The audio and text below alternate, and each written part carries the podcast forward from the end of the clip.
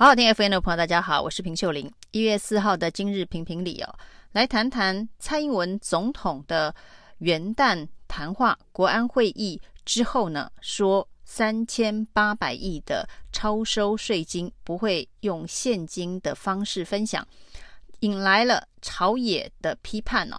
那包括民进党内非常多的立委都对蔡英文总统这样的决定非常的不以为然呢、哦。就在各界批判声浪不断的时候，隔了几天呢，从行政院长苏贞昌说这一千八百亿里头要发现金，让全民共享经济成果。发现金这三个字啊，从苏贞昌的嘴里说出来了，短短的几天之内就急转弯，到底发生了什么事情哦？在苏贞昌松口说要发现金之后呢，蔡英文也正式在脸书上面公布要发现金的这个消息哦。那提到三千八百亿的具体的运用的方式跟分配哦，一千亿呢是用来补劳健保的亏损以及电价的补贴，那另外一千亿呢要打造韧性经济，就是针对一些啊族群进行纾困啊经济的纾困。那另外一千八百亿呢，保留部分的可能弹性运用之外，大部分的会以现金的形式发给民众哦，就是还税于民的概念。那但是呢，要经过立法院的立法程序，包括了法源，包括了预算的编列啊。那之前呢，蔡英文才说这四千五百亿超征的税收哦，钱必须花在刀口上。言下之意呢，就是不会发现金给一般的民众哦。结果现在突然这一个风向一变，变成全民共享经济成果，会普发现金哦。那是不是跟这个朝野立委的反弹有关系啊？那甚至呢，到底能不能够在春节之前就发这笔现金？现在党内也有不同的意见呢、像高雄市长陈其迈就说，希望春节前就能够发钱呢、啊。那但是呢，看起来蔡英文总统是没打算在春节前发红包，所以呢，以法源跟预算两个立法技术的理由说。这个立法院要这个找到法源，而且要编列预算，立法院要同意啊，过年前是来不及的。这是由这个民进党的立院党团总召柯建铭告诉大家，过年前来不及。那原因是需要经过立法院同意的程序啊。那国民党建议说，那应该开临时会啊，那赶快把这件事情，包括法源跟预算。通过让过年前可以把红包发出去，全民分享经济成果。但是呢，柯建铭说，在过年前无论如何都是来不及了，而这是立法程序跟技术的问题，并不是蔡总统不想发钱呢、啊。他说呢，吵也不必再吵了。不过大家质疑的是，为何急转弯？几天前呢，蔡英文才说钱要花在刀口上，那不能够。发钱给全民啊，那马上又变成了全民共享经济成果，一千八百亿要普发现金。结果柯建铭的解释啊，是说呢，总统当时的话并没有说死啊，是请这一个呃经发会做重新的规划。那总统没有说死，但是呢，不分朝野都纷纷开骂，他说这样子很不好。那到底是不分朝野？都误会了蔡英文总统呢，在元旦的时候所说的，在国安会议之后的才是，当时基本上百分之九十九的国人都解读成蔡总统不发现金了。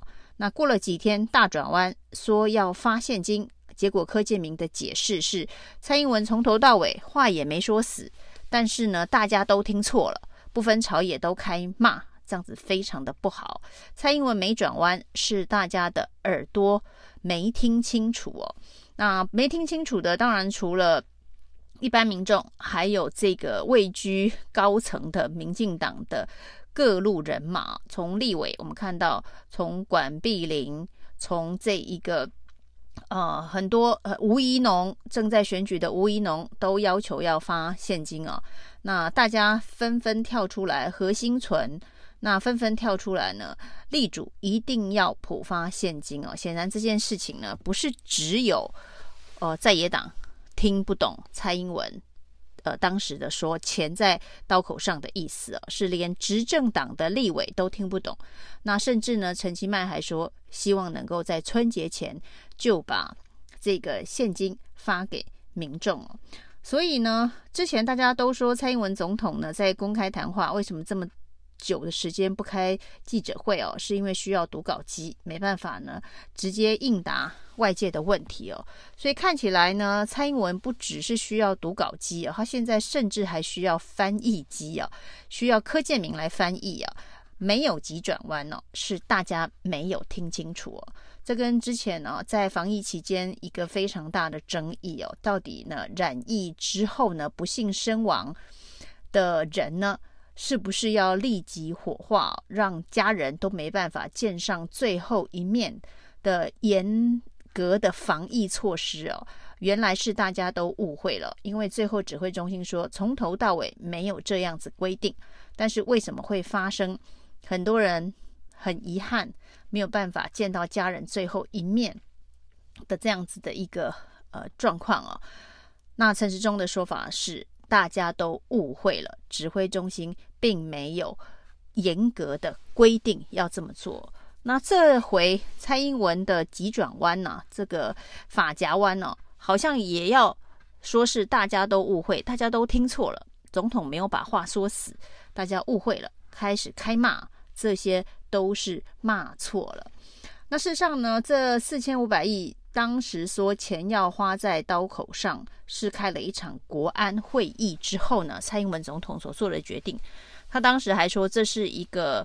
呃，不容易的决定啊，跟这一个兵役延长一样，他用了同样的一个方式来说服大家哦，试图说服大家说这是一个不容易的决定哦。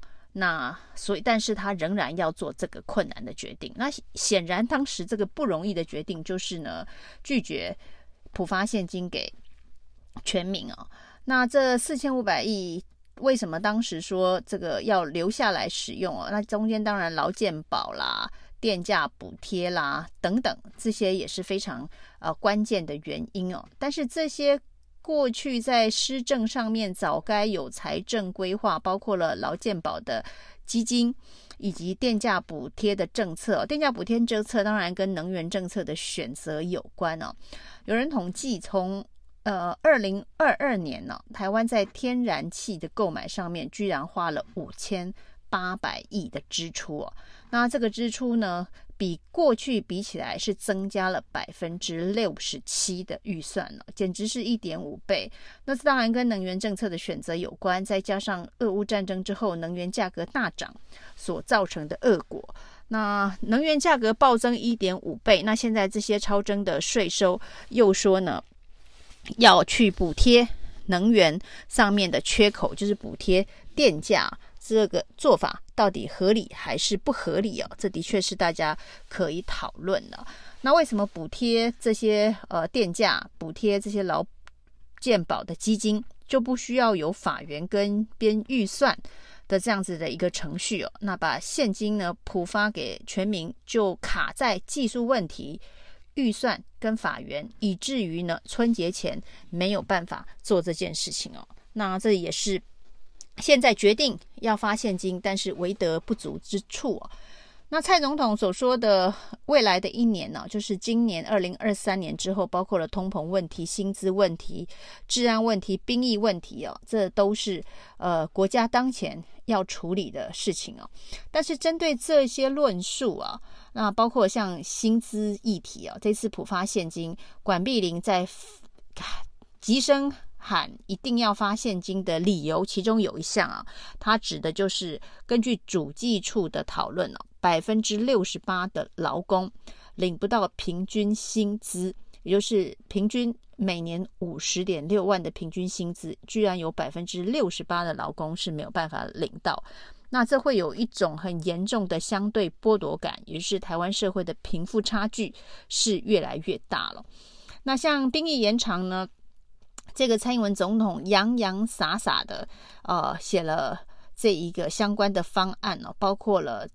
义务役的调薪，包括了教育部还端出三加一的配套，就是当兵并不会浪费时间的相关的论述哦。那结果呢？这么洋洋洒洒的方案，居然说要送到立法院去审查，要拉在野党一起背书哦。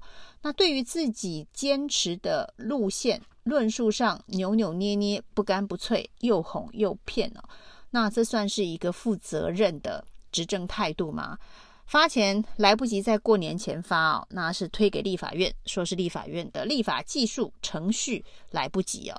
那征兵呢，可能延长会引起民怨，于是呢就要送进立法院审查，请立法院来分担责任了。那立法院呢，在民进党的政治运用里头，看起来不像是一个监督机构，看起来倒像是一个分担责任、背黑锅、甩锅的一个好地方。那把这个立法权监督的这个责任视为无物，一定是民进党的执政过程当中对台湾民主最大的一个伤害啊。那就像这个薪资的这个调整，义务役的薪资的调整哦，那这里是一个翻了好几倍的这个调整哦。那结果你只调了义务役，你没有调志愿役哦。那相关预算的编列到现在也没有说清楚。那说起钱这件事情就蛮伤感情的，义务役加薪这么多倍，结果志愿役没有提到加薪的事情哦。最近所发生的重大罢工事件呢，长荣的空勤在这个跨年的廉价大罢工哦，造成连总经理都得下来搬行李这样子的事情哦。那为什么罢工哦？当然就是也是一种相对剥夺感，这个相对剥夺感。是来自于哦，这长荣集团里头海运航空的年终奖金，特别是海运发了四十几个月，结果呢，这个空勤这里只有发一个月一个多月，那所以呢，这就是一个同一个集团内的相对剥夺感哦。那管碧玲所讲的百分之六十八的劳工领不到平均薪资啊，那是同一个国家人民的相对剥夺感哦。那这相对剥夺感的。教训啊，其实民进党执政啊，或者是蔡英文在这个有关于数字跟人民的感觉之间的这个落差啊，啊，没有分得非常的清楚哦。否则呢，就像长荣空勤罢工的事件一样哦，在志愿役发现义务役大调薪，志愿役没有调薪之后，如果也罢工，是不是总统？要来上前线了，总经理搬行李，总统上前线打仗了。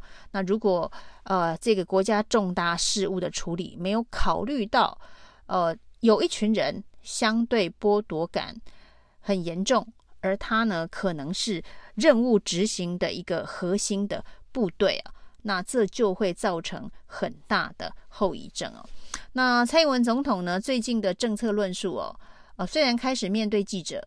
开始面对外界的提问呢、但是过去大家都说他需要读稿机哦，现在他需要的居然是翻译机啊，因为呢做出决策、做出宣布之后呢，呃不敢负责任，或者是见风转舵，风向不对，想要转弯呢、那想要转弯的时候呢，就需要有一个模糊的说话空间哦，所以他的话都不能说死，那要让。呃，这个最后定调的翻译机，像是柯建铭这样子的人物来帮他翻译啊、哦。那也许在兵役延长是这样，在普发现金也是这样啊、哦。那蔡英文需要的这个机器啊，读稿机、翻译机啊，这些工具越来越多。如果是这样子的话，民进党整个执政的脚步的混乱呢、啊，可以想见呢、啊，在未来一年多的这个时间，可能还会层出不穷。以上今天的评评理，谢谢收听。